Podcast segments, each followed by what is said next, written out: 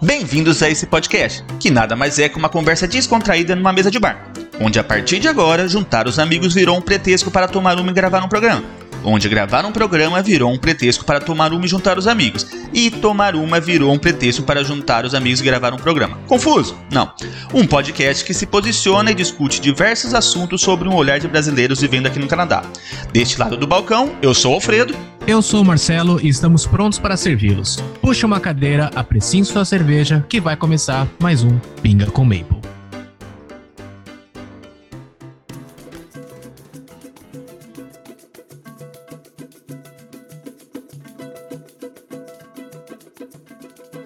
Salve, salve galerinha! Estamos começando mais um episódio desse podcast que você já ama.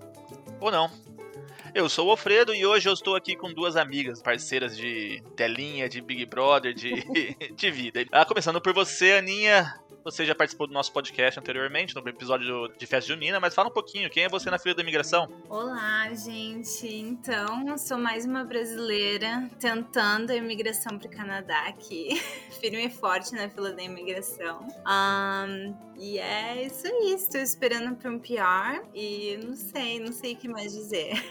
Já já sai, Aninha, a gente tá na, na expectativa aí. É. e você, Ju, fala um pouquinho pra gente, fala quem é você na fila da imigração. Olha, agora na fila da imigração eu tô lá atrás, mas em nome de Jesus estarei perto, estarei lá na frente. eu sou a Ju, sou a Ju do Carioca no Canadá, é, moro aqui em Toronto também, estou aqui com visto de estudante, fazendo business e em prol aí, tentando o PR daqui a pouco, se Deus quiser. O PR chega pra todo mundo, só Amém. perto por esperar aí. Bom, então para começar nosso podcast, vamos pro esquenta, né?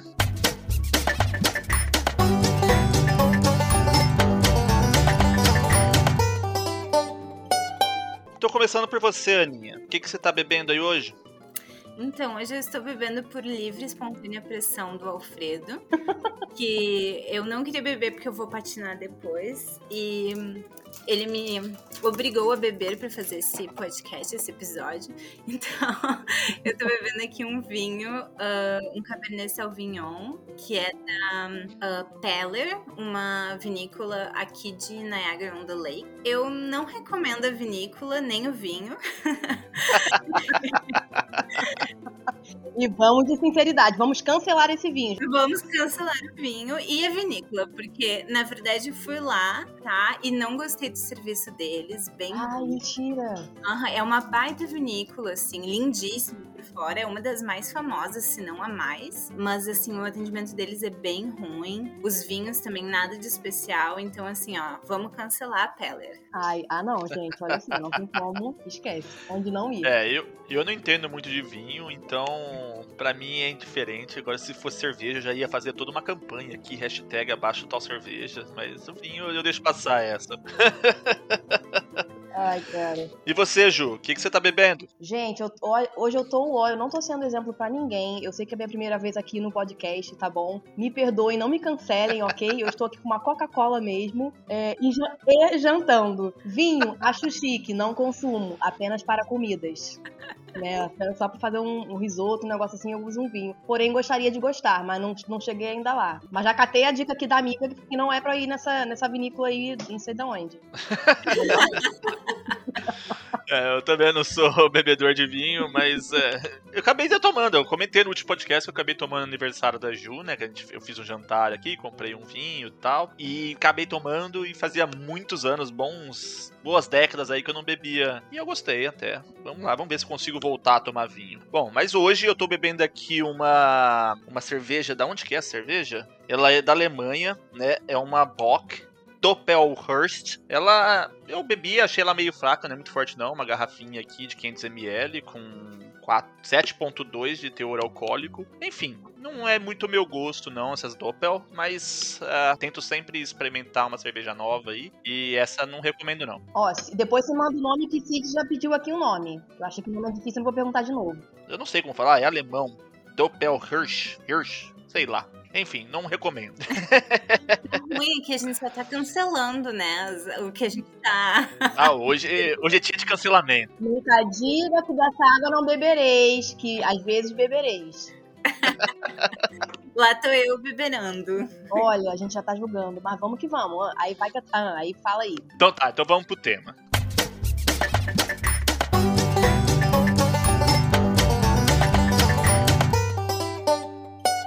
Fala galera, eu tô vindo do futuro só para colocar um adendo aqui.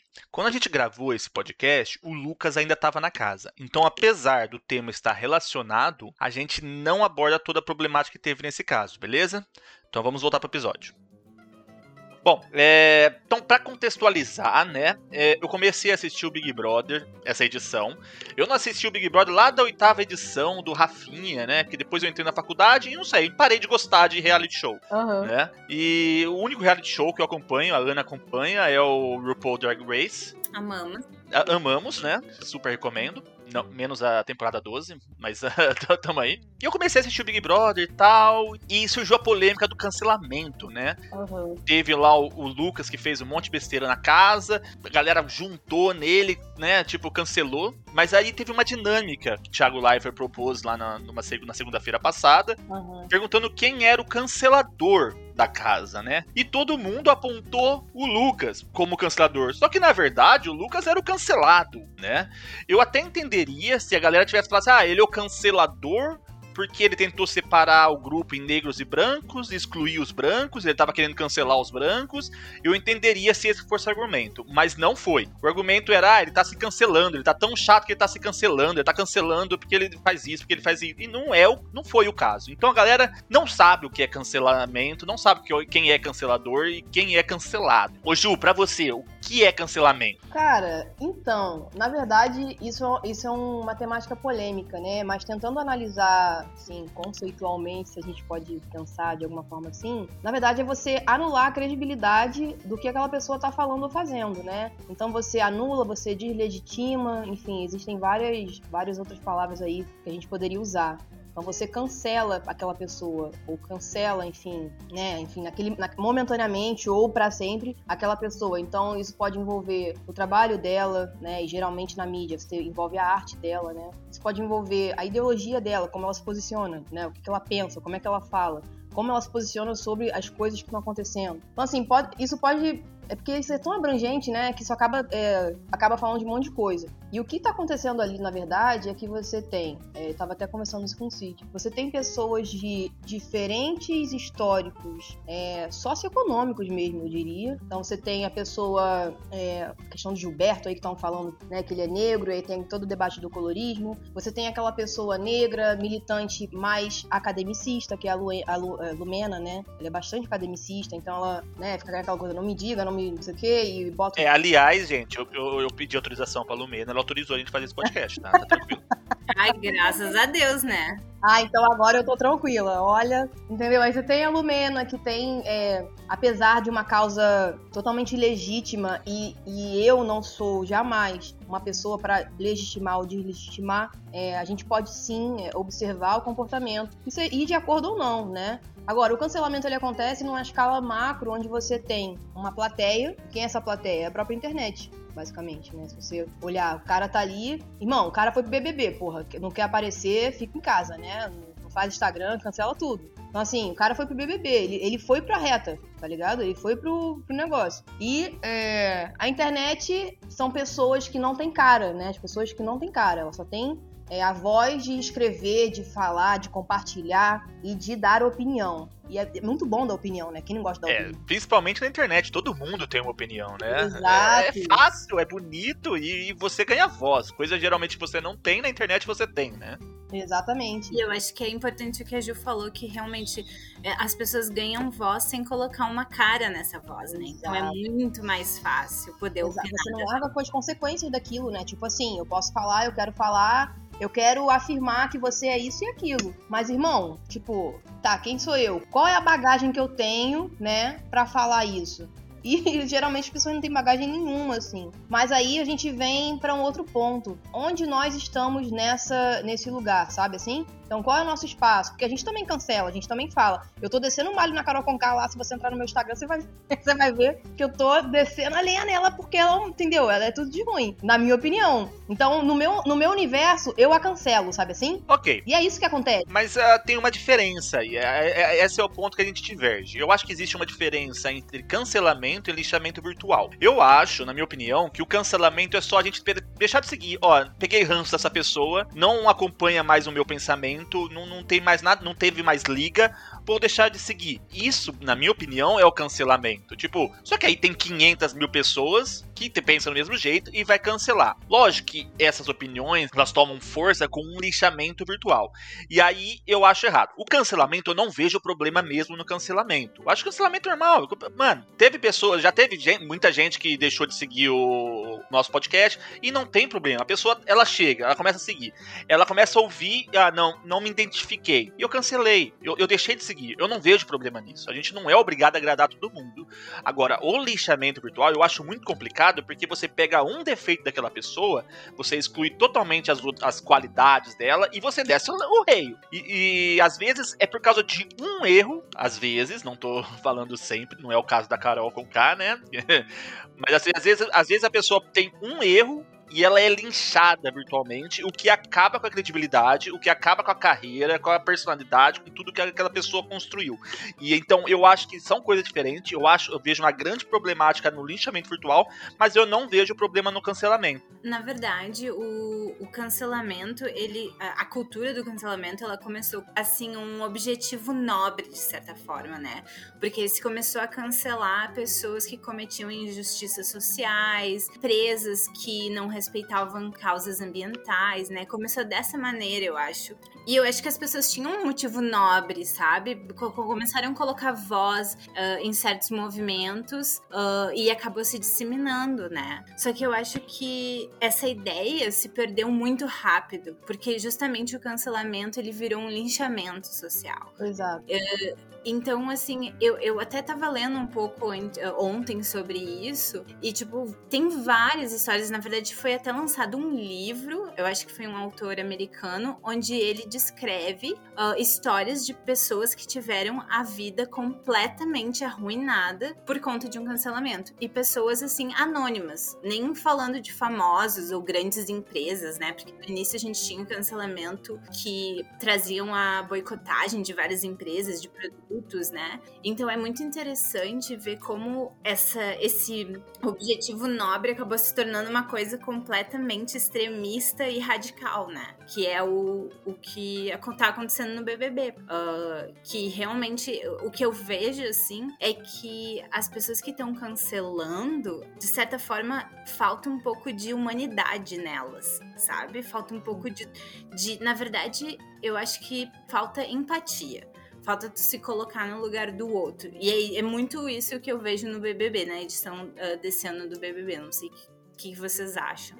É, então, cara, isso, você falou uma coisa bastante importante. E voltando um, um pouquinho nessa, nesse debate de cancelamento versus lincha, linchamento virtual, né? Enfim, isso. Eu nunca tinha pensado dessa forma, cara. Engraçado você me falar assim, porque eu boto tudo no mesmo pacote. Eu só, eu só denomino diferentes intensidades, sabe assim? de cancelamento. Até porque, na verdade, os motivos são totalmente diferentes. O que eu percebo é o seguinte: eu acho que a gente vive num, num momento, né? Numa. Assim, na última década, eu poderia dizer, é, em que a voz e a opinião ela acontece de uma forma muito mais democratizada, com muitas aspas, ok? Então, qualquer pessoa que tem internet e ela resolve participar de uma rede social e ela cria redes, ela cria conexões, né? E essas conexões, elas acontecem de uma forma mais ou menos intensa por motivos diferentes e de formas diferentes. Se a gente lembrar de antigamente, lembra do Orkut? Tinha umas comunidades, né? Quem tá naquela comunidade, ah, adoro acordar tarde, sei lá. Todo mundo tem alguma coisa em comum ali, que é o quê? Acordar tarde. E aí as pessoas vão criando essas Eu tinha redes. uma comunidade. Eu tinha duas comunidades. Eu tinha Eu Sou um Amendo Bobo, que era do filho do Bob Esponja, e eu tinha Filho Leva uma Blusa. Ah, gente, eu amava. Era muito bom. Entendeu? E aí, tipo, cara, essas coisas, uh, elas, elas unem ou separam, né? Então a internet, ela, ela é um espaço, ela é como se fosse, a Camila De Luca já falou isso alguma, de alguma forma assim, tipo, a internet ela é um espaço que parece uma maquete, né? Ela é uma amostragem da vida real. Ela é vida real, mas assim, ela é uma amostragem da vida real, né, no meio virtual, assim. É, então, assim, é, primeiro, eu acho que a gente já vem sofrendo isso antes de a gente pensar em cancelamento ou, ou linchamento, o que for. A gente já vem sofrendo a democratização da imposição dessa opinião, né? E aí isso começou a se tornar muito problemático. Quando a gente teve um momento é, nos últimos anos em que a gente começou a ter, uh, como eu posso dizer, a, a, o, o, levantamento de, o debate de causas é, sociais, enfim, socioeconômicas importantíssimas, né? As pessoas tinham na mão a internet, a voz delas dentro do, do meio delas e a revolta e a indignação. Gente, é receita perfeita, né? Tipo assim. Então, assim, as pessoas começaram a se colocar e isso. isso vocês lembram como é que era antes da internet? Vocês lembram? Se a gente parar pra fazer esse exercício, né? Como é que era quando não tinha lá a internet da IG de escada? Eu tinha, eles deviam ter também. Eu tinha, tinha que esperar depois da meia-noite para entrar na internet. Exato, pô, fim de semana, aquele rolê todo. Então, assim, a vida mudou, gente. A, a, gente tá num. A gente faz parte de uma era, sei lá, né? Que a vida mudou. Não tem mais aquela vida antes da internet. Então, assim, hoje, se, se colocar na internet, e aí vem, né? Instagram, Facebook, Orkut, o que for, cara, é, é primordial. Raras são as pessoas que a gente vê que se abstêm de todos os, os meios de comunicação, assim, virtuais, né? Então, assim, isso começa a fazer parte. E aí, quando você entra com questões sociais, aí você pega uma empresa que, por exemplo, sei lá, o, o CEO teve uma fala racista, ou alguma coisa assim, ou alguma empresa que ela testa em animais, né? Aí tem a questão do veganismo. Então, as causas e, e as causas nada mais são do que é, um motivo pelo qual as pessoas se identificam naquilo, né? Então, as causas começam a tomar força é, através das pessoas que, tem, que acreditam naquela causa, sabe assim? E, e, aí, beleza. Então, a gente pega o cancelamento, o boicote, gente pode chamar de vários nomes aí nesse meio. Agora, quando a gente fala do BBB, o, o, buraco é muito mais embaixo, cara. Porque a gente tá vendo a pessoa convivendo, irmão. Tá entendendo? A gente tá vendo a, a pessoa dormindo e acordando, a, é almoçando, conversando, rindo e criticando. Então você. É, é como se você estivesse de cima, olhando assim, ó. Sabe? O que, que ela tá fazendo? O que, que tá acontecendo? É, entrando nesse ponto, é, vou discordar e concordar. Vou discordar na parte que você fala que a internet é a vida real. Eu acho que não. A internet é uma vitrine da vida real. Sim. E esse é um problema, porque, tipo, a gente decora, a gente maqueia a vitrine do jeito que a gente quer. Então a gente só vai mostrar nessa rede social, a gente vai, só vai colocar na internet as coisas boas. Raramente Sim. você coloca um momento triste, a sua fossa. Você não vai lá eu, eu, ficar mostrando a laje que você bate diariamente. Eu mostro, mas normalmente uma pessoa não mostra, né? Então tem, tem esse problema. E eu concordo nessa parte do Big Brother porque você não tem tanto uma edição aquilo ali não, não, não é a vitrine, aquilo ali está sendo mostrado o que está acontecendo. Exato. Então aí a gente consegue ver, eu vou colocar muito entre aspas, uma realidade. Porque é manipulado? Eu acredito que sim. Mas mesmo assim, você tá vendo, você tá acompanhando 24 horas, você tá vendo que não é, é manipulado, mas não tanto, né? Pra falar assim, nossa, sim. isso aqui é um show e tudo mais. Porque não tem tanta edição, porque ele tá sendo mostrado 24 horas. E se é editado, a galera sabe, a galera vai cair matando, né? Então, até quando aquela intervenção que o Thiago deu lá, que, que elogiou o Projota e tal, ter o que falar só porque ele elogiou uma fala do Projota pro Lucas. Então, a galera também tem essa militância online do Big Brother, essa militância de Big Brother, né? Que não deixa o Big Boss manipular e agir muito dentro da casa, né? Então, acho que também tem esse ponto, realmente. Aí a gente se identifica, como a gente acompanha a vida daquela pessoa, é meio show de Truman, você se identifica com aquela pessoa. Né? Você cria um sentimento, um afeto por aquela pessoa. E aí, quando você vê, tipo, um massacre ali, um lixamento psicológico, como foi o caso daquela dinâmica lá, da, da casa inteira, tirando a Sara e acho que o, o Rodolfo, a casa inteira caiu matando dele e a casa não entendeu o que tava querendo. Agora que a galera tá acordando, tá falando, é, na verdade, cancelador não era bem assim, o cancelado, lá, lá, lá, agora a galera tá caindo a ficha. Mas a galera ali, até ali, não tava nem ligado. Ou sabia o que que era, Sim. mas não queria se expor. Como foi o caso da, Carla Dias, por exemplo. Ela não quis se expor. Então ela foi no embalo. Teve um, dois, três que falou, o resto da galera foi limpá-lo, que já viu como é que tava queimado. Falou assim, ah, eu vou, porque tá todo mundo falando, e vou, vou nesse movimento de boiada aqui, né? Exatamente. Então tem esse eu ponto aí. o caminho mais fácil. Naquela dinâmica ali, era o caminho mais óbvio e mais fácil, porque tava toda a casa contra ele. E assim, a, a eles sabiam também que a audiência, né, uh, também sabia que o guri tinha errado feio. Exato. Então não ia pegar mal se eles dissessem, ah, ele é o, o cancelado, entendeu? Aí, mas se alguém realmente fosse lá e falasse real e falasse, ó, oh, eu acho que a Carol Conká, que é a canceladora maior da casa, que na minha opinião é, uh, eu acho que daí teria gerado polêmica, né? E eles estão o quê? É a segunda, segunda semana, né? Segunda semana, parece já tá no segundo mês já, né? De tanta coisa que aconteceu nesse curto tempo. Até ali, até aquela dinâmica, a maior canceladora não era a Carol Conká, era a Lumena, né? Eu acho que ela, ela, ela tava muito mais cancelando ali do que a Carol Conká. E aí acho que a Sara falou alguma coisa, ó, a maior canceladora é ela. Aí acho que o Rodolfo também falou que era ela. E aí a galera se voltou contra esses dois. Não, o Projota recriminou eles, mas não sei quem recriminou, sabe? E, e acho que é nesse efeito de boiada, vamos com a galera que tá indo, porque a gente sabe que o Lucas tá errado. Imagina que eu vou atacar a Lumena, porque a, a Lumena, ela fala coisas com sentido, tem base, sabe? É verdade o que ela fala, mas o modo é que você fala. Justa, é muito justa, assim. E tu vê que ela é uma pessoa que tem muito conhecimento sobre o que ela fala, sabe?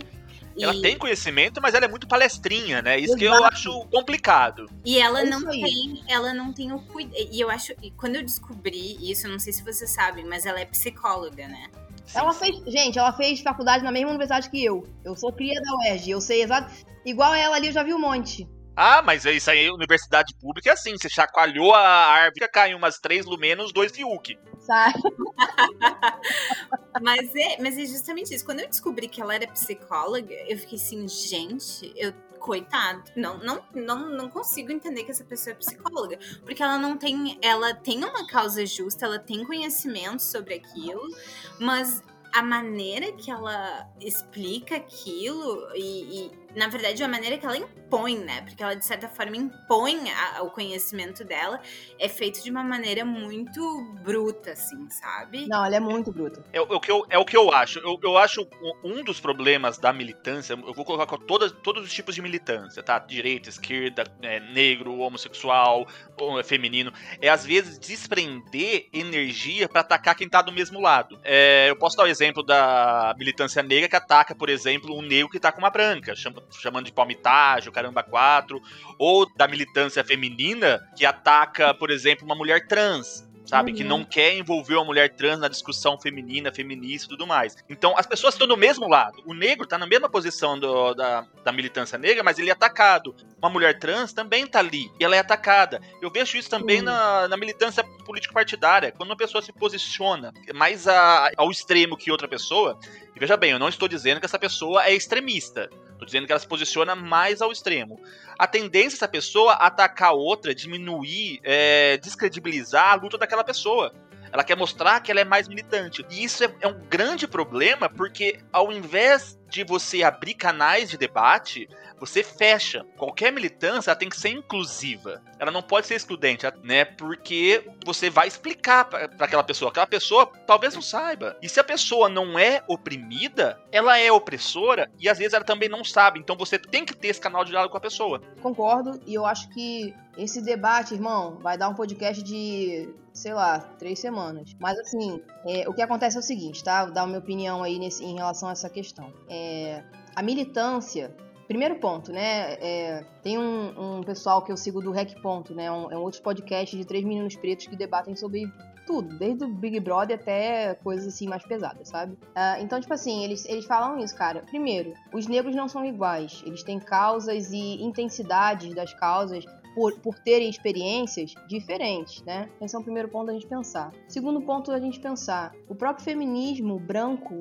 por mais legítimo que seja, problemático, porque é, exclui o negro. O feminismo negro tem pautas e demandas talvez tão mais urgentes quanto os do branco. Mas aí, porra, eu não tô nesse grupo, tá ligado? O que, que eu vou ficar falando disso? É difícil eu, eu virar, ah, mas é isso e aquilo. Tipo, é meio problemático isso, tá ligado? Mas é interessante a gente observar. Uh, aí você vê, cara, tipo, o Nego Di, velho. Nego Di, lá, na, lá no Care Preto, lá de Porto Alegre, sei lá de onde ele é, do Sul, whatever. Tipo, tem coerência pra um monte de coisa, mas pra outros é totalmente incoerente.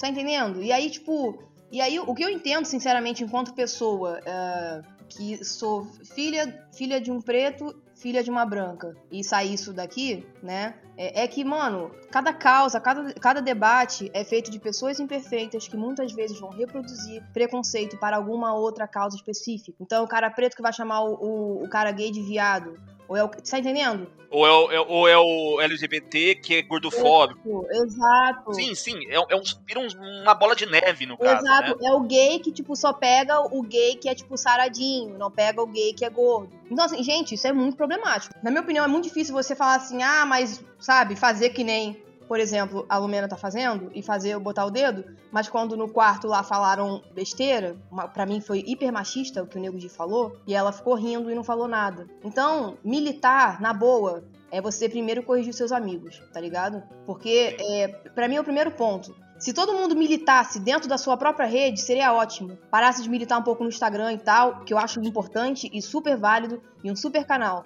Mas eu acho que a gente tem que se observar, tá ligado? Então, porque, na boa, ir lá pra faculdade, ficar lá militando, é muito confortável, você tá entre os seus, tá ligado? Por mais que tenha é, discordância de ideia, cara, ali todo mundo é minimamente consciente sobre algo sobre isso, entendeu? Sim. E aí você vai para casa e muitas vezes teus pais não, não acreditam nem na terapia, acham que é besteira. Então assim, gente, a gente luta com gerações, a gente luta, luta com várias coisas, entendeu? E ver a problemática de você ter, por exemplo, essa questão da palmitagem, né? Eu, eu levo isso na boa. Mas tem coisas que já me incomodaram, porque por mais que eu tenha o cabelo, o cabelo cacheado e tenha a pele clara, eu tenho nariz fino, não sei o quê, Tipo, eu sou uma pessoa que tem minimamente uma consciência que é casado com um cara preto, retinto, entendeu? Então, assim, e aí? Como é que é? Já fui no stand-up de preto, me olharam assim, e aí, como é que é? Eu vou levar isso no pessoal, não vou? Então, assim, esses debates vão acontecer dentro, dentro da, dos grupos. Vai ter gente que vai pensar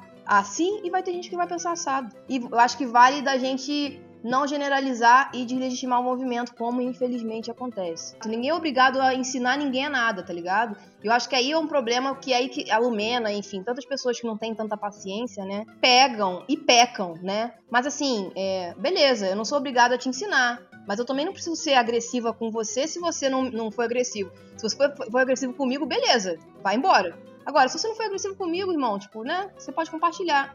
Eu acho que, na verdade, a militância ela poderia ser mais assim, mais uh, amigável, talvez, em alguns pontos, dependendo, não sei. É, eu acho a militância ela é super necessária, nos principalmente nos dias de hoje, sempre foi, né? Mas eu acho que toda, todo tipo de militância ela deve ser inclusiva, né? Ela, acho que o, o princípio fundamental é a inclusão dos debates, do diálogo, né? Ninguém é obrigado, claro, a ensinar as coisas toda hora, porque as pessoas estão cansadas também. Exato. As pessoas que estão desse lado, elas estão cansadas. Pô, tem que explicar para todo mundo, já tô de saco cheio. Mas também não é, é difícil simplesmente você ver uma coisa errada e você já chega atacando, porque você fez canal de, de diálogo e aquela pessoa, ela às vezes ela não sabe que ela tá errando. E ela vai continuar. E às vezes pode até aumentar se a reação for uma reação desproporcional. Sim. Como pode ser também que fecha canais. Você pode, é só você falar uma palavrinha a pessoa pegava. Mas você chegou, agrediu, fechou qualquer canais e o cara se tornou muito pior do que ele era. Isso que eu acho complicado. Por isso que eu falo, a militância é importante, mas ela tem que ser inclusiva. Eu tô falando de qualquer tipo de militância, tá? É, eu, eu, eu concordo uh, com o que a Gil falou. Eu acho que tem diferentes tipos e níveis de militância, né? De acordo com as experiências de cada pessoa. É, é um pouco complicado da gente falar. Só que eu acho que realmente no momento que. Que nem a situação da Lumena, no momento que ela se sentiu afetada pela ação do pessoal lá, dos meninos se maquiando e tudo mais, né? Uh, e ela abriu um, um, canal de diálogo com eles e tudo mais. Eu acho que realmente a gente não é obrigado a ensinar ninguém nada, até porque as pessoas hoje em dia têm muito acesso à informação, então se elas estiverem interessadas, elas podem uh, procurar uh, se informar, mas no momento que tu abre um canal de diálogo com a pessoa, tu não pode ser agressivo, porque só vai fazer a pessoa se fechar e ficar mais na defensiva e querer uh, contrapor o teu argumento, sabe? E, e, realmente eu acho que a, a. E assim, eu não tô falando de toda a militância, não, não quero ser generalista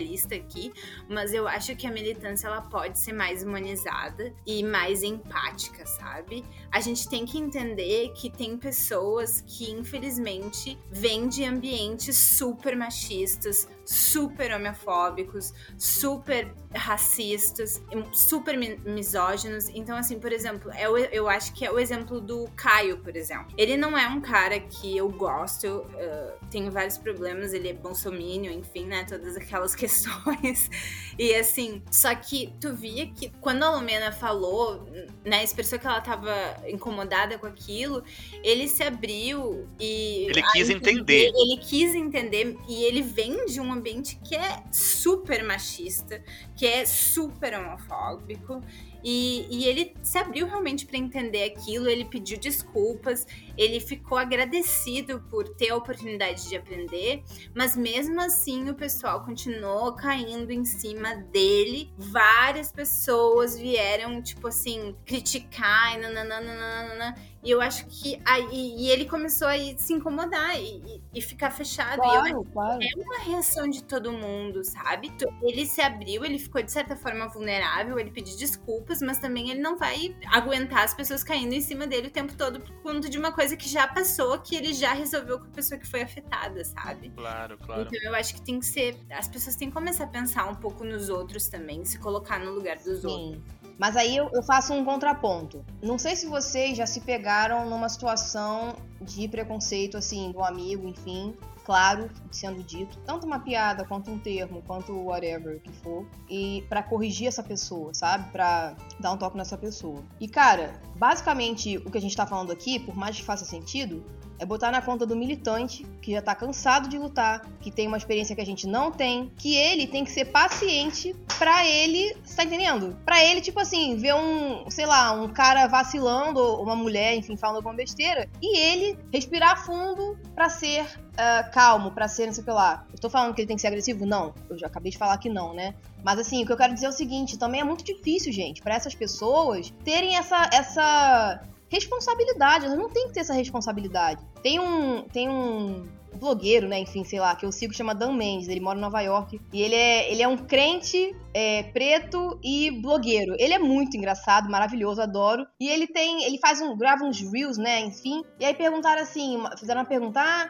como é que eu faço para saber mais sobre questões raciais, não sei o que lá. Aí ele, gente, Google, é, o que abre aqui, abre aí. Tipo, e é verdade, sabe? É verdade. Sabe por que as pessoas não têm interesse em, em, em, pautas raciais ou, enfim, o que seja, de minorias? Porque aquilo não tá doendo nelas, entendeu? Então é muito fácil pra gente virar aqui e falar, é, sabe, tipo, porra, geral branco, não sei o quê. Ah, mas vou falar do racismo. Tipo, mano, é muito fácil. Então, assim, é, isso também é uma coisa.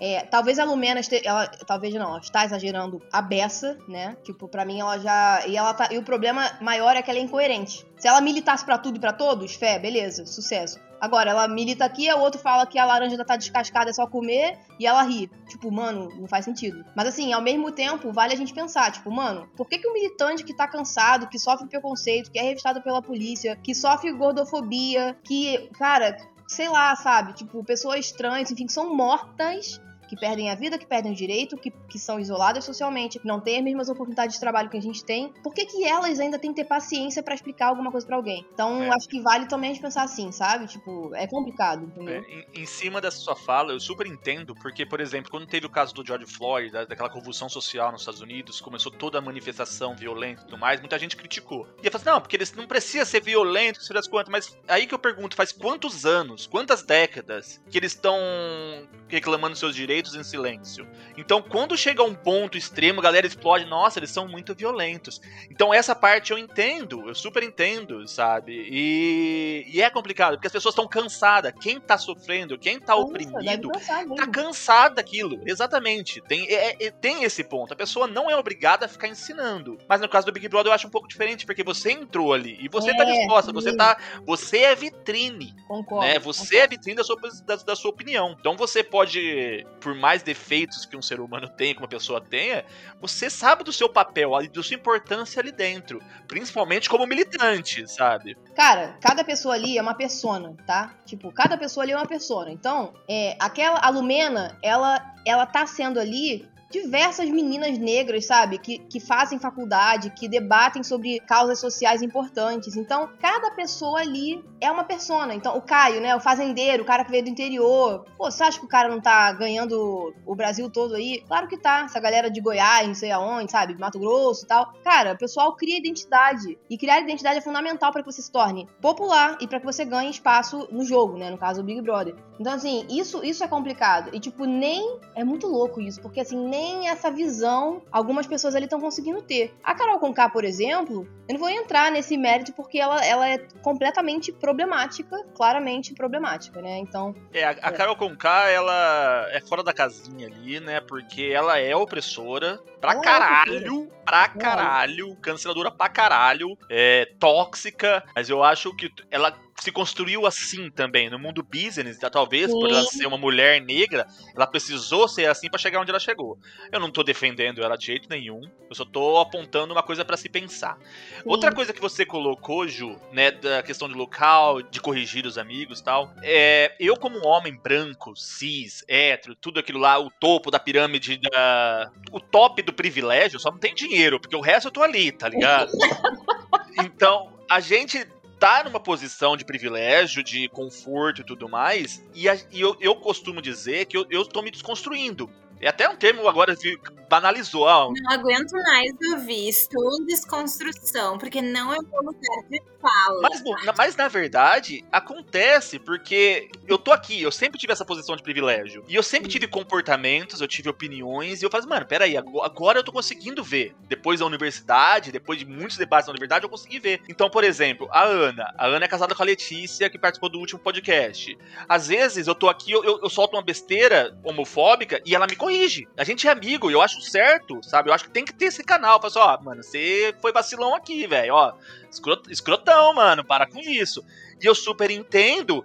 Tenho amigos negros que ela fala, mano, você não devia falar isso. Pô, pego e escuto e sigo com isso, sabe? Tipo, a questão é aprender, evoluir, sabe? A minha esposa me fala assim, mano, você é machista. Falo, mas aonde que eu sou machista? Assim, assim, assado. Ok, vou tentar não repetir. Às vezes re repete, porque você tem toda uma bagagem, você tem toda uma herança cultural aí. Mas sempre evoluindo, sempre tentando se desconstruir. Né, fazendo a escola do cursinho do Fiuk lá de desconstrução, né? É, demora um tempo, óbvio, Gente, pelo amor de Deus, eu sou, eu sou geógrafa. Eu entrei na faculdade, cara, é, e existiam coisas que, por mais que eu tivesse vindo do subúrbio, por mais que eu tivesse um pai preto, é, que chegou é, num bom lugar né, social, digamos assim, whatever, sei lá. Então, cara, por mais que eu tivesse tudo isso, eu era cheia de estereótipos e, e, e amarras, entendeu? É, e, eu, e durante a faculdade eu me desconstruí bastante em relação a isso, mas eu ainda sou cheia disso. E aí, falando nesse, nesse nesse, bonde dos amigos, né? Eu tenho uns amigos, eh, meus amigos do lado de onde eu sou, a maioria são brancos, né? A grande maioria. Então, é, eu lembro uma vez que eu tava. Minha amigona, amo de paixão. Falou, ah, não sei o que lá, o cabelo ruim, não sei o que lá, nananã. Mas assim, falou sem maldade nenhuma. Só que, mano, paciência, caralho. Vamos aprender, porra, sabe? Ah, eu, eu acho justo. Eu acho justo que a gente, a gente comete esses erros. Exato. E, e eu falo erro, não é por maldade. Exato. Mas a gente tem que para, colocar a mão na consciência e falar, mano, faz sentido, caralho. Faz sentido sentido. Mas talvez se você chegasse com 10 pedras na mão atacando, mano, você ia, você ia acabar uma amizade Exato. e ela não ia entender. Exato. Mas eu, é isso que eu tô falando. Eu acho que você tem que saber com quem você tá lidando, sabe assim? E é difícil. Pra mim, na hora, Sim. foi difícil, mas se eu não falasse, eu ia, eu ia morrer engargada. Tipo, na hora eu falei, ruim é seu preconceito, sabe? E aí ela, tipo, é verdade. Isso é, não, porque às vezes sai, sai uhum. sem pensar. Porque quando você tá conversando com as pessoas, você não tem filtro, mano, sai, você tá conversando, você não pensa para falar e saiu. Saiu uma, uma, uma, palavra, um termo que você já tá acostumado naquilo lá na sua sociedade. Então quando sai da sua palavra, você já para assim, putz, falei merda, né? Mas, é, assim, desculpa, é, mas acontece mesmo. Mas vamos aprender. Você parar e falar, tipo, mano, falei merda, pensar pelo menos, ótimo. Se você passar na rua e você vê um casal gay andando de mãos dadas e você pensar, tipo, ah, tá, mas porra, ótimo. Você tá no caminho certo, tá ligado? O que não dá é pra você ficar abrindo a boca e falando um monte de merda que ninguém é obrigado a ouvir a merda que a gente fala. É simples. É simples, entendeu? Não tem mistério. Só que aí o que acontece? A gente luta contra pessoas é, privilegiadas, né? Primeiro ponto. Pessoas da mesma, mesma faixa etária que a gente que são privilegiadas. Por exemplo, eu tinha uma vida, sei lá, privilegiada. Não era rica, mas tinha uma, uma certa condição, morava num bairro legal. Ok. Então qual era o meu grupo? Um grupo de pessoas privilegiadas, a grande maioria, né? Então, você ter consciência sobre certas coisas em um grupo que, que as pessoas não têm, irmão, se não sair faísca, ou você, tá, ou você tá virando igual a eles, ou você. Alguma coisa tá errada. Tá ligado? Cara, não pode, não pode ficar na, na, é, igual, 0 a 0 Você tem que falar, você tem que. E você pode, ficar, pode ser taxada de chato e tal, mas você tem que ter essa, essa fala. E o negócio nem comigo, entendeu? Tem, esses locais de correção acontece. Quando você tem uma intimidade com uma pessoa, eu acho muito mais fácil você corrigi-la. E não o contrário. Agora, por exemplo, eu trabalho na construção aqui no, no Canadá. Eu, eu, eu, lido com aqueles portugueses é, chucrão, cabeça dura, cheio de preconceito. Só que eu tô no ambiente de trabalho ali, eu não consigo dar lição de moral ali, principalmente esse grupo, essa bolha machista, sabe? Eu não consigo é, levantar qualquer debate do tipo no meu trabalho. Mas entre meus amigos que eu vou tomar uma cerveja, eu já consigo. Num bar, eu consigo. Mano, peraí, eu não concordo com isso. Eu já tive muitos amigos que trabalham na construção, mas que eu consigo depois. Você cria um vínculo com aquela pessoa convida para vir em casa e aí você começa a dar suas opiniões. É, tem essa parte do local também, né? E você falou de você pensar uma coisa e não falar, e eu acho que o mundo tá evoluindo muito nesse ponto. Assim, Sim. mano, você que tem a sua bagagem, você pensa, não vou mentir, você pensa alguma coisa errada, mas você sabe que tá errado e por isso você não vai falar. Agora com a eleição do, do, do coiso lá, do, do do arrombado lá, é bonito falar o que você pensa. Mesmo sabendo que vai machucar outra pessoa, você vai falar essa porra, tá ligado? Então o mundo tá andando para trás, tá ligado? O mundo tá de marcha ré agora, depois que o Trump foi eleito, que o Bolsonaro foi eleito, tá ligado? Isso a gente tá regredindo, mano. Pô, a gente tava evoluindo. Eu acho que tu pode uma opinião com um limite não machuque ou não interfira na, na vida de uma outra pessoa, sabe? Uh, então, assim, falta. Eu vou voltar nesse ponto, para mim falta empatia, sabe? Falta se colocar no, no, lugar das pessoas. Porque no momento que tu se coloca no lugar de uma pessoa, tu vai pensar como tu uh, receberia esse comentário, essa opinião e como tu reagiria, sabe? Então as pessoas com precisam começar a fazer isso. Então, é, em relação a essa questão de o mundo tá andando para frente, tá andando para trás, na boa, eu acho que o mundo ele vai estar tá numa constante, num constante cabo de guerra, tá ligado? O problema é que quando você põe pessoas como essas pessoas no poder, esses atos e pensamentos são legitimados de alguma forma. Não Obviamente, não completamente, mas de alguma forma sim. Isso já é Com certeza, com certeza. Voltando ao assunto local de fala. Quando, por exemplo, quando você vê uma discussão, uma discussão de, sobre homofobia, sobre racismo, sobre feminismo e tudo mais, muitas vezes não é o seu local de fala. Mas eu acho que todo local cabe empatia. Poucos são os locais que eu tenho local de fala, sabe? Poucos são os assuntos que eu tenho local de fala. Mas eu tento ser empático. Eu não sou gay, mas eu tento ser empático, galera. Sabe? Eu não sou mulher, mas eu tento ser empático com o debate. Eu não sou negro, eu tento ser empático com toda a discussão, sabe? Então cabe a pessoa, sabe? Se você vai falar, esse é o ponto. Se você vai dizer algo que qualquer coisa para alguém, se coloca no lugar. Como que aquela pessoa vai ouvir? Ela não tem obrigação de ouvir o que você está querendo dizer. Então, como que isso vai chegar no ouvido dela? Ela vai gostar? Não, mas ela precisa ouvir. Quem falou que ela tem que ela precisa ouvir, sabe? A sua opinião, velho, no mundo é bosta, tá ligado? Todo mundo tá cagando pra sua opinião. Eu ouvi no podcast do de visibilidade trans, né? Maravilhoso aquele episódio. Vou falar mil vezes porque é muito maravilhoso. Uh, mas eu lembro que vocês falaram que, tipo assim, ah, o que, que a gente pode perguntar pra uma pessoa trans, né? Pra não, enfim, ofender, enfim, né?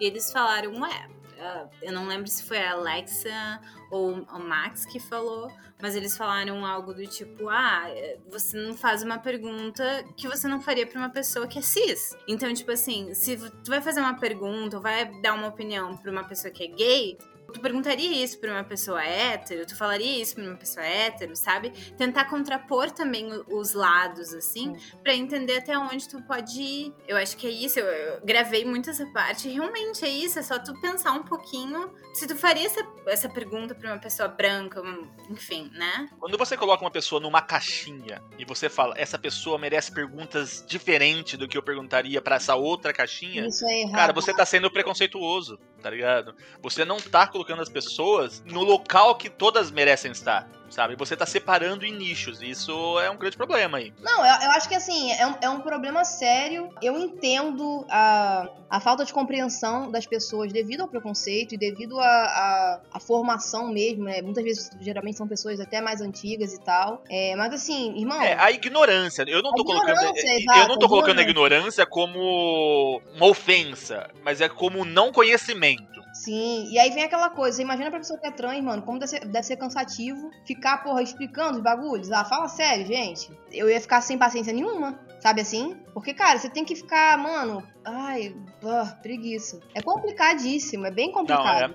É, é, um- é uma das coisas que me pega no podcast. É porque, por exemplo, eu quero falar sobre visibilidade trans. Eu vou chamar uma pessoa trans porque ela tem um local de fala pra falar, tem todas as experiências. Mas, mano, eu poderia chamar ela pra outros assuntos, não só pra Sim. isso. Porque essas pessoas estão cansadas de responder isso. De militar. Quando eu. Exata, exatamente, sabe? Só que o, o nosso podcast é, é tão diverso e toda vez eu quero dar um local de fala daquela pessoa, quem entende, sabe? Porque geral, eu não entendo nada aqui. Eu sou o cara mais cru que tem aqui.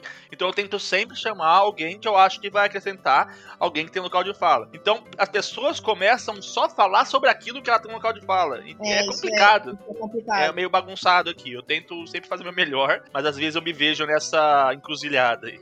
É, mas é difícil também. Não é fácil mesmo. Uma coisa que tem me irritado muito nesse BBB, voltando um pouco ao assunto também, ah, é o, o Fiuk, que ele adora essa frase local de fala, né? Não é o meu local de fala, não é o teu local de fala, blá blá blá blá. E eu não me lembro muito bem qual foi a situação. Eu sei que foi, acho que foi uma situação com a Lumena, que ela tava discutindo com a Carla Dias, que elas estavam falando sobre alguma coisa que a Carla Dias não dava espaço. Enfim, que ela tinha que ir falar com a Lumena, porque, enfim, alguma coisa assim. E aí o Fiuk chamou a Carla Dias depois e falou: ai, tu tem que entender que. Que tu tem que ficar quieta e ouvir o que ela tem fa pra falar, porque não é o teu local de fala, porque tu não é uma mulher negra. Ai. Tipo, tudo bem, eu- ela não, realmente não é. Ela não pode falar por uma experiência de uma mulher preta, né? Ela não pode fazer isso. Mas ela é uma minoria, sim, porque ela é uma mulher e ela tem um local de fala, sim. Sim. Por mais que seja isso, é- não tinha nada a ver com lugar de fala de. É, não mas tinha a ver com essas Pô, minorias. isso- isso é um ponto bom demais, sabe por quê? O que acontece com o local de fala é que ele se tornou, assim, majoritário. Então, tipo, se você tá falando sobre mulher preta, ou você é mulher preta e fala sobre aquilo, ou você fica assim, ó, parado. Ou, ou, ou quem é o mais fudido, tem isso aí também. Exatamente. Tu é preta, tu é preta e lésbica, tu entra nesse. Tu é preta, tu é preta, tu é... Tipo, É. mano, ok, ok, beleza. Só que aí, muitas vezes, se gera uma situação meio tipo, tá. Eu, gente, pelo amor de Deus. Eu, cara, eu casada com um cara preto sendo branca, eu fico assim, ó. Tipo, "Ah, não vou falar nada, vou ficar quieta. Já cansei, cansei de me calar. E, tipo, mano, eu sou uma pessoa que, tipo, entende es- essa- essas questões, sabe assim? É, e mesmo assim, com medo de me exceder ou com medo de qualquer coisa, eu fico, ó, quieta, entendeu? Quietinha. Pois é, eu acho isso muito engraçado, porque assim, pô, tu é uma mulher branca casada com um cara negro, tu tem uma experiência também com racismo, com certeza, entendeu? É, isso vem do meu pai, na verdade, né? Eu vi coisas é, desde que era criança. Tipo, eu vi o cara, o cara, o vizinho perguntar pro meu pai se, se ele tinha uma chave de fenda pra emprestar. E quando meu pai falou que não tinha, o cara falou assim: Ah, mas você trabalha aqui, não tem chave de fenda? Exato. E eu do lado do meu pai. Então, tipo assim, é. E pelos teus pais serem um casal birracial, Tá né? entendendo? Então, tipo, são coisas que. Eu não gosto também dessa coisa de tipo, ah, meu pai é preto, então não sei o quê. Meu pai é preto, então não sei o quê. Isso, eu tenho também bastante cuidado com isso, num outro sentido. Mas, é, sim, isso ensina, isso mostra e me mostrou muita coisa. É, o meu pai sempre trabalhou, tipo, na polícia, assim, a vida toda, sabe? Desde sempre. E ele já, já narrou situações, cara, tristes, sabe? Triste, do cara dele receber um cara, sei lá, que era italiano e tava aqui tava aqui, né? Tava lá no Rio, enfim, envolvido com tráfico de drogas, etc. E ao entrar, tipo, acharem que ele era o bandido e que o cara italiano era o policial que tava levando ele. Então, assim, gente, isso é uma história, assim, de milhares, milhares, milhares, milhares. Então, assim, qual é o, espaço que o preto ocupa, tá ligado? Eu cresci vendo isso porque meu pai saiu do subúrbio, foi morar num lugar de gente branca e ele era preto. O Cid também, mesma coisa. O Cid é, foi uma pessoa que, tipo, fez curso de inglês, aí, sabe? Aí é, andava com a galera todos brancos, é sempre assim. Então, assim, é, é, é difícil pensar sobre esse espaço, esses espaços, né? E eu, enquanto filha e esposa hoje de um homem preto, eu me pego, sim, me policiando demais. E eu acho que até que tem que ser assim mesmo. Eu acho que isso é um assunto só para um podcast, tá ligado? Local de fala. Eu acho que as pessoas confundem muito local de fala com local exclusivo de fala, né? Tipo, local de fala só eu posso falar. Então, por exemplo, eu, homem, branco, cis, hétero, lá, lá, lá, lá, lá, lá, lá, lá, eu não vou falar mais nada. Uhum. Sabe? Eu não vou falar nada. Eu, e, e, aí eu fecho todo um diálogo. Eu, eu, eu paro de trazer casos aqui sobre visibilidade trans, que eu trouxe, foi muito bacana, sobre racismo e tudo mais, assuntos importantes pra sociedade. Porque eu sou homem, hétero e, e todas essas coisas aí, sabe? Então eu acho muito complicado quando levantam só essa bandeira de local de fala, como se só uma pessoa pudesse opinar. Lógico, lógico, vamos lá. Antes que pegue minha frase e. Distorce. Distorce totalmente. A questão do local de fala é quando uma pessoa que não está nessa. Uma pessoa que não está nesse local de fala não tem como, porque não tem as vivências, de chegar e falar: não, isso é mentira, isso é mimimi, não, não concordo com isso. Mas é entre o papel da empatia. Você tá se colocando e você tá concordando com aquela galera que tá lá, sabe? Você tem direito à opinião, mas em cima daquela vivência que te contaram ali, que te falaram, Sim. que você tá, tá vendo ali, tá ligado? Isso, isso Não que você nunca viveu, você nunca vivenciou porra nenhuma, você querer dar sua opinião contrária ao movimento, sabe? Você é, tu tava assim, ó, esses negócios que os gays aí estão falando é tudo mimimi, sabe? Ó, oh, que esses, os negros estão falando é tudo mimimi. Ó, oh, a mulher é tudo mimizenta. Não, mano. É, é. Então, eu acho, eu acho que o local de fala, ele, eu interpreto ele dessa forma, tá? É, ele tem total relação com as vivências da pessoa em relação àquele sentido, é, tanto assim, do que ela sofreu, quanto do que ela é, e por isso ela sofreu, né? Então, sei lá, se eu sou, se eu sou uma mulher é, LGBT, sou uma mulher gay e eu sofri com isso em uma determinada situação, ou durante toda a minha vida, ou enfim, ok, ela tem a vivência para falar sobre aquilo. Eu entendo o local de fala dessa maneira, tá? E, e simplesmente assim. É, o problema, eu acho que é, é, que a gente fica com esse medo mesmo, né? De, de se meter ou de ser mal interpretado por pessoas como ela, por exemplo, como a Lumena, que qualquer coisa já sai e tal. Então, é, é, as coisas se confundem muito. E vou te falar, durante o caminho, mano, você tem que ter muita paciência. Qualquer pessoa, viu? O cara que, tipo, tem o local de fala mesmo e o cara que tá ali para aprender. Porque às vezes vezes as pessoas esperam coisas diferentes de você, tá ligado? E não é porque, velho, que você não é do, daquele determinado grupo que você não, não porta aquele grupo, né? Você não é apoiador daquele grupo. Então, tipo, velho, é, querendo ou não, é isso aí que eu sou. Branca, cis, caralho, tipo, o quê? Hétero, entendeu? Então, tipo, beleza, estou nesse lugar, ok. Agora, as minhas vivências é, fazem com que eu entenda, entenda sobre essas coisas com uma visão de filha e de esposa e também sente ali para ouvir, entendeu? Agora, não quer dizer que sempre eu tenho que só ficar ouvindo. Isso é meio problemático. E aí vai ter gente que vai entender que, que eu devo falar e vai ter gente que vai entender que eu tenho que ficar quieta. Então, isso se cria, se cria um problema nesse BBB que eu acho, sinceramente, que vai se arrastar por mais, mais tempo aí. É bem. Era esse o meu ponto, assim. É que tá fazendo uma exclusividade de local de fala. Quando quando na verdade, às vezes, as pessoas podem falar sobre as suas vivências também. Como é o teu exemplo que tu estava falando, né? Sim. Então tu também tem um lugar de fala nessa questão. Sim. Uh, tu não pode falar como uma, uma, experiência de uma pessoa negra e o racismo que tu sofreu, mas tu pode falar como filha de um negro ou como esposa de um negro, entendeu? Sim, então sim, tu também tem um lugar de fala nesse movimento. E eu acho importante se se respeitar isso, né? E eu acho que no, no, BBB isso tá, tá se confundindo muito, sabe? Tá, tá uma bagunça, assim. Tudo é lugar de fala e assim. É tudo é lugar, tudo é local de fala, mas ninguém mais fala sobre isso, Exatamente. né? Ninguém pode falar sobre isso. É tudo local de fala, mas poucos têm esse local de fala, então não se fala. Né? Isso é, É, um. meio complicado. Acho que é o maior problema. E é exatamente esse o ponto que eu quis dizer lá no começo.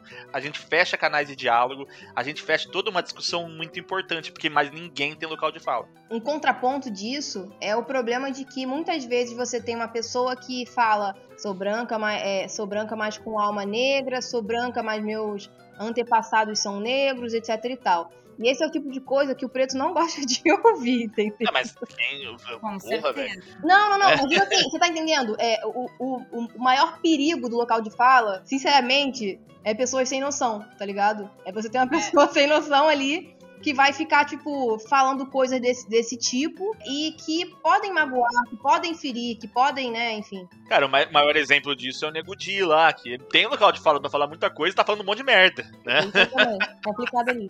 Tá entendendo? Aí o cara, tipo, mano, o cara é preto e tal, que, pô, debate sobre o racismo, etc. Mas é um puta um machista. Aí o que, que eu faço com ele? Tá entendendo? É muito. Gente, é muito complicado. Os preconceitos se misturam, sempre. Infelizmente. Então é isso, pessoal. Temos aí um programa. Sim, sim, temos. Sim. É, Não, vamos cancelar esse programa também. Não, esse ficou bom. Ah, então vamos para o nosso quadro de indicações. Chama a vinheta aí.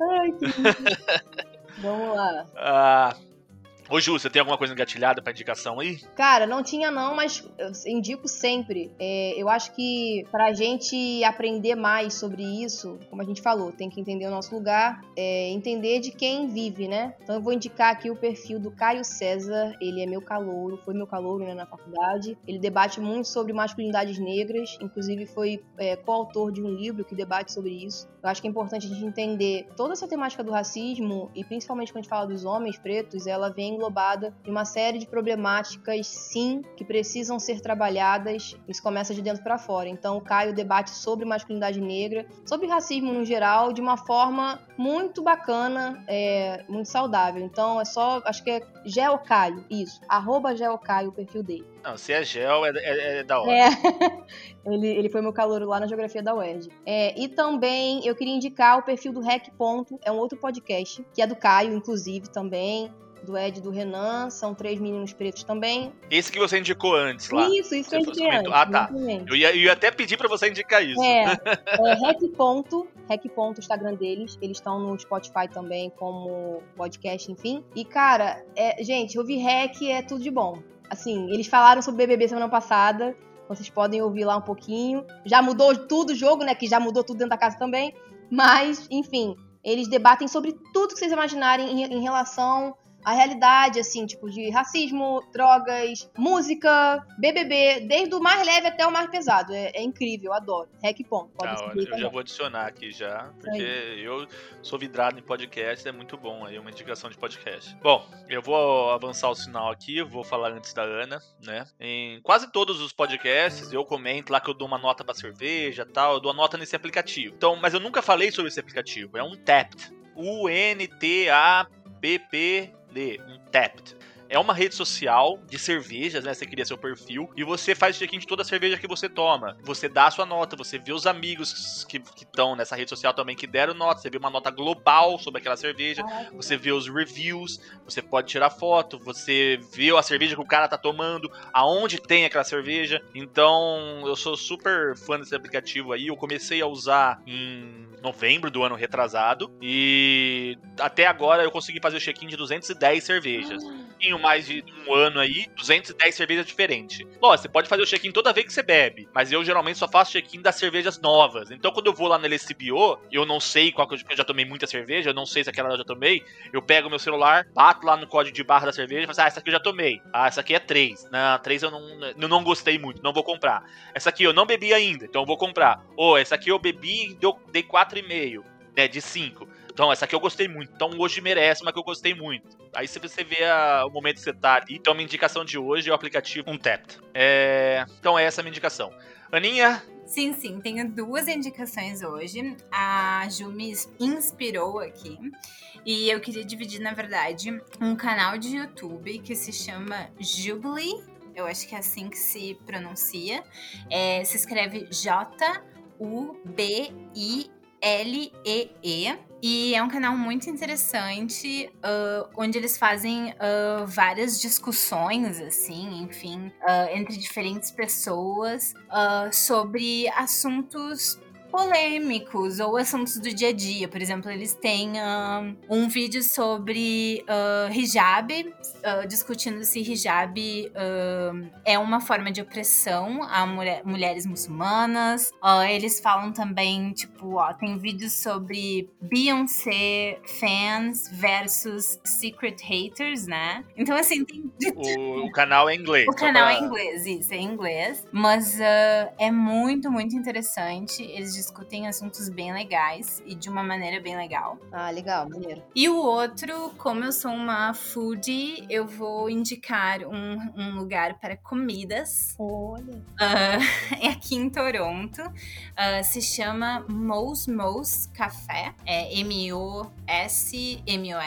Uh, eles é, são um restaurante vegano, se não me engano. Não sei se todas as comidas são, mas eles têm opções. Uh, e eu pedi um café lá e uns cookies de Nutella e é sensacional. Sério, assim, ó. E esse bar aí é em Midtown?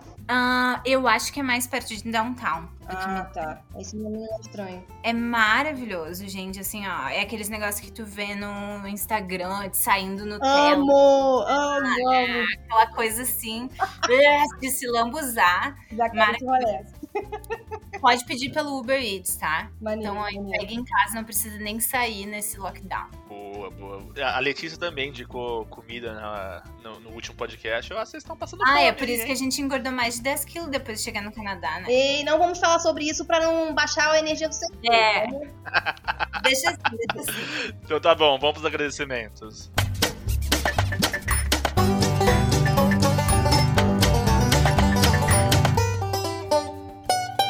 Então é isso, pessoal. Queria muito agradecer essas duas meninas maravilhosas aqui. Ju, geógrafa. Conheci por acaso no, no Instagram aí. Falei, mano, é Ju Gel? Caramba, você fez geografia, geologia? O que, que você fez? Mano, eu, quero, eu preciso de amigos da geografia, que eu e minha esposa somos geógrafos. E, mano, a gente começou a conversar e tal, e ninguém acredita nessa história. A Ana até agora não acreditava, falava Ai, que você não na existe. verdade, eu tô dando graças a Deus, porque assim ele pode falar de vegetação Amo. e rocha com outra pessoa. Então, obrigado, Ju. Foi demais. Você é do caralho, velho. junto. Um papo super gente boa. Cara, é, o o espaço é seu aí, faz seu merchan, fala onde o pessoal te encontra aí, suas redes. Pô, cara, só queria falar o seguinte: é, lavem a mão, fiquem em casa, porra, me ajudem. Só quero voltar à vida normal, fé? Beleza. Se você estiver no Brasil também ouvindo, fica na moral aí que você, né, me ajuda, me ajuda a te ajudar. E outra parada, pô, me segue lá no Instagram, Cariocas no Canadá. Eu não posto muita coisa boa, não, mas eu de vez em quando apareço lá no story pra falar uma besteira e o povo gosta. Mentira, ela é engraçada pra caramba. Ela tem os TikTok lá, que ela faz videozinho, imita os outros. É muito engraçado, é demais, é demais. Segue lá, pessoal, Cariocas no Canadá. Valeu, irmão. Aninha, obrigado de novo. Você, minha irmãzinha, minha parceira, tamo junto, você, Letícia, amo muito vocês. E obrigado, cara, obrigado mesmo por estar aqui. Vocês só enriquecem esse bate-papo. Ah, imagina, eu que agradeço pelo convite, estamos sempre aí. Ah, não vai falar que eu sou internacionalista, eu também quero que a minha profissão fique aí pra todo mundo saber. Acho que eu estou sendo. Acho que eu estou sofrendo preconceito aqui só porque eu não falo de rochas e vegetações. É que a gente tem um local de fala aqui, né? É, você não tem um local de fala, entendeu, amada? Vou cancelar vocês. Obrigado, pessoal. Então é isso. Ah, o papo foi top, foi legal. Então até semana que vem, pessoal. Obrigado. E é isso. Valeu. Tchau. Fala tchau aí, Ana. Tchau!